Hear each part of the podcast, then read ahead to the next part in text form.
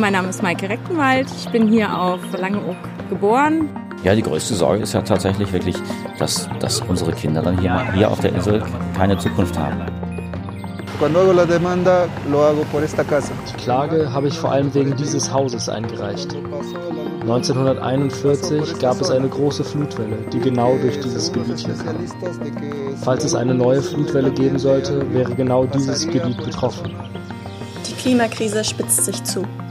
Weltweit ziehen immer mehr Betroffene vor Gerichte, um Regierungen und Unternehmen zu mehr Klimaschutz zu verpflichten. Was treibt diese Menschen an? Und worum geht es in ihren Klimaklagen genau? Was können Sie damit erreichen und welche Schwierigkeiten stellen sich Ihnen in den Weg? Und wie sieht die Arbeit von Germanwatch dazu aus?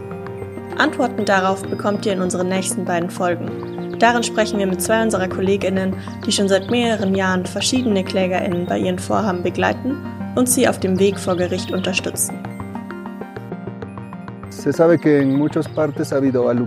In vielen Gegenden gab es Überschwemmungen und wenn der See sehr groß ist, machen wir uns Sorgen.